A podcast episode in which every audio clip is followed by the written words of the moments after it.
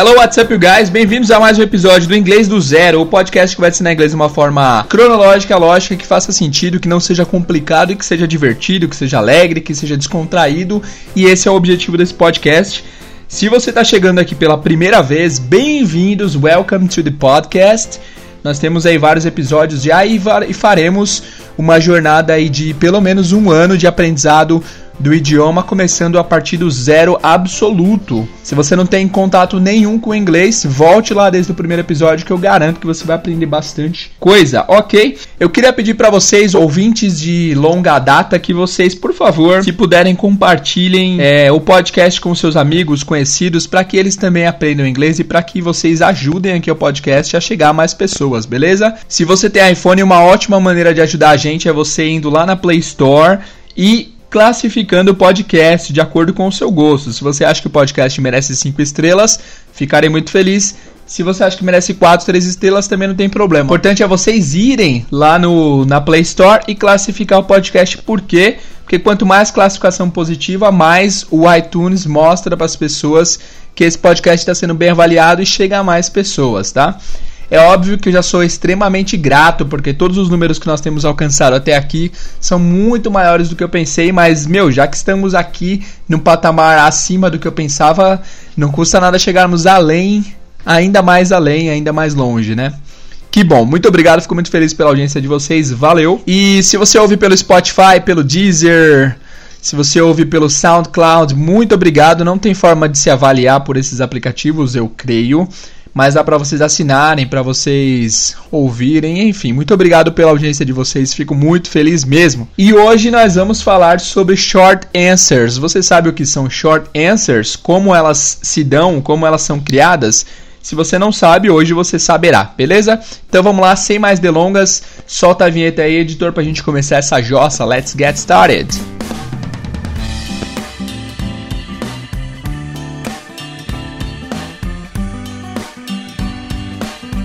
E aí pessoal, bem-vindos a mais um episódio do Inglês do Zero. E hoje nós vamos falar de short answers. O que, que são short answers? Literalmente significa resposta curta.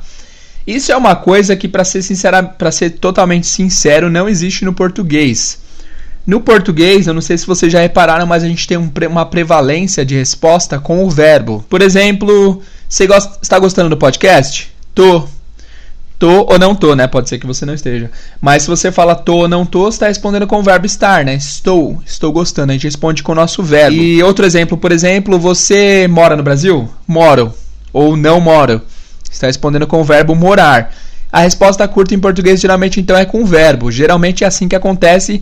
E eu já presenciei, eu já vi vídeos, já vi pessoas falando várias vezes que eles estranham muito isso. Quando o americano está aprendendo português, por exemplo, eles acham mágico que a gente consiga conjugar um verbo tão rápido assim para responder, porque eles não usam o verbo para responder, eles usam o verbo auxiliar, que é muito mais fácil, aparentemente, né? E isso é uma coisa que eles fazem o tempo todo, eles sempre respondem com short answers, certo?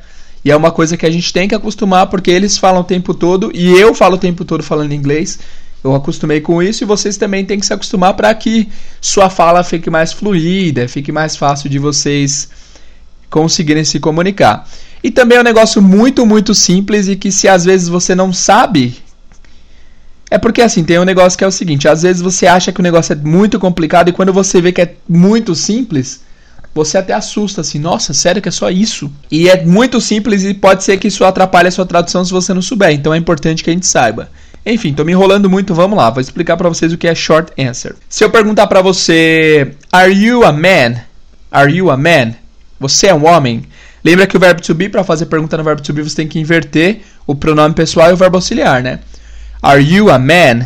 Are you a man significa você é um homem? Em português a gente responderia sou, sou, não sou, sou ou não sou, né? Depende de quem está ouvindo. Para responder isso em inglês, eles usariam duas formas diferentes. Eles podem falar yes, I am.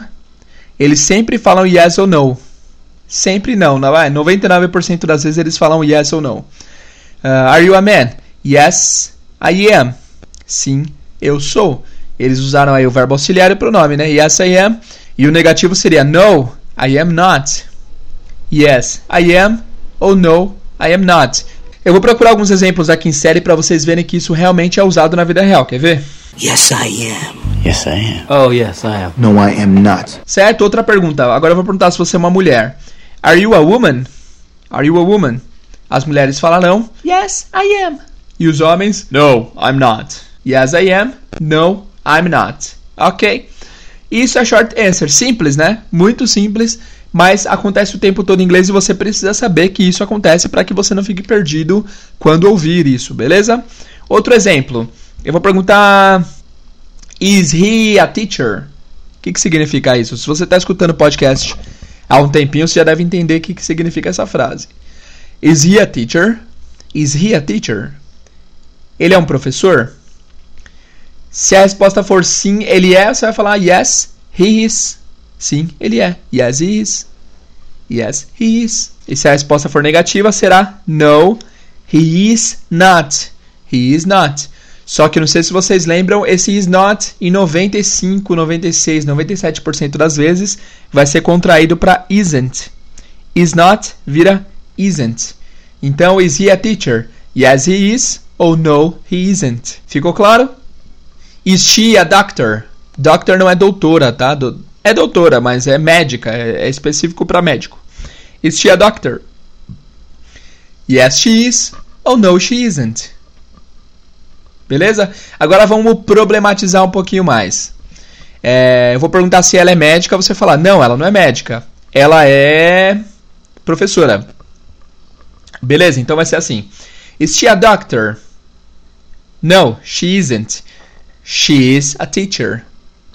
Então, mesmo que você, mesmo que a resposta, mesmo que você for dar mais informações do que precisa, mais informações do que a pessoa pediu, a pessoa perguntou só se ela é médica, você quis falar que ela não é médica, que ela é professora. Então seriam mais informações do que foi perguntado. Mesmo nessas situações tem que haver a short answer, certo? Então, is she a doctor? No, she isn't. Ponto. Resposta curta foi essa. She is a teacher. Agora eu vou perguntar se ele é taxista, taxi driver. Você vai falar que não, que ele é caminhoneiro, truck driver. Todas essas palavras extras vão estar numa, nos materiais de apoio lá, beleza? Então vamos lá. Uh, is he a taxi driver? No, he isn't. He's a truck driver. Ah, I see. I see. I get it. Beleza? Tá ficando claro? Tá tranquilo? Vamos, vamos a alguns exemplos com are. Are you a good student? Are you a good student? Você é um bom aluno? Are you a good student? Vocês, claro, meus amados ouvintes, aí vão responder sim, eu sou com todo o gosto, porque vocês são ótimos alunos, né? Então, are you a good student? Yes, I am. Yes, I am. Ok, muito bem. Uh, mas o exemplo era com are, né? Então, are we Brazilians? Are we Brazilians? Nós somos brasileiros? Are we Brazilians? Lembra que nós somos é we are, mas por se tratar de uma pergunta vira are we? Are we Brazilians? Yes, we are. Yes, we are. Are we Americans? Somos americanos? Yes, we are. Nós somos sul-americanos, né? Mas enfim, American no sentido de americano dos Estados Unidos. Are we Americans? No, we are not. Sempre há a contração, então vira no, we aren't. No, we aren't. No, we aren't. Nossa, é um trava-língua falar isso. No, we aren't. No, we aren't. Certo? Ficou claro para vocês? Uma contração bem famosa é a do it, porque várias coisas têm it, né? Por exemplo, is your is your house large? Yes, it is. Yes, it is.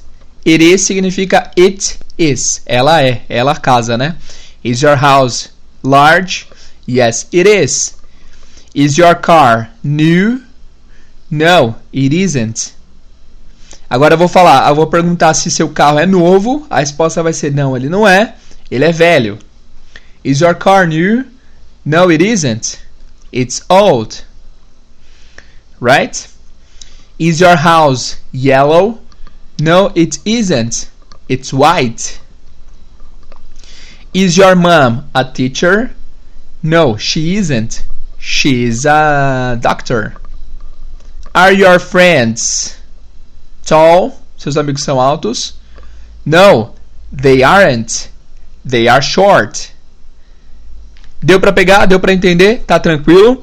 Vamos fazer alguns exercícios agora para ver se vocês realmente aprenderam Eu vou fazer algumas perguntas e vocês vão respondendo com a short answer e depois eu respondo para ver se está realmente certo.